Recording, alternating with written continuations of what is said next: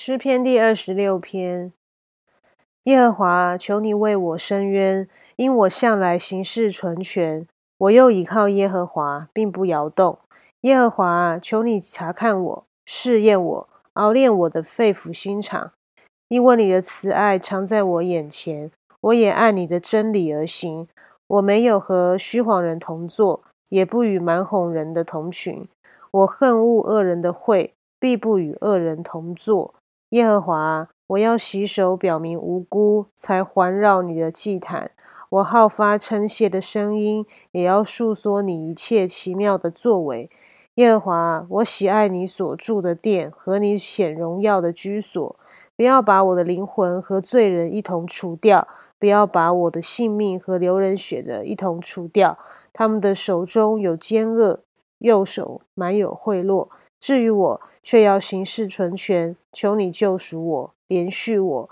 我的脚站在平坦地方，在众会中，我要称颂耶和华。感谢主的话，耶和华常在我们的眼前。那主也常常用话语提醒我们当走的道路。生活中常有许多的挑战，也有许多不明白的地方。但感谢主，我们常常可以祷告，圣灵也常常会提醒我们，让我们可以按照他的旨意、真理而行。那我们就一起来祷告：阿爸天父，爱我们的主，我们向今天早上的领受来，让你的神座前向你献上感谢。主啊，愿你是会查看我、试炼我、熬炼我的神。主啊，因为你。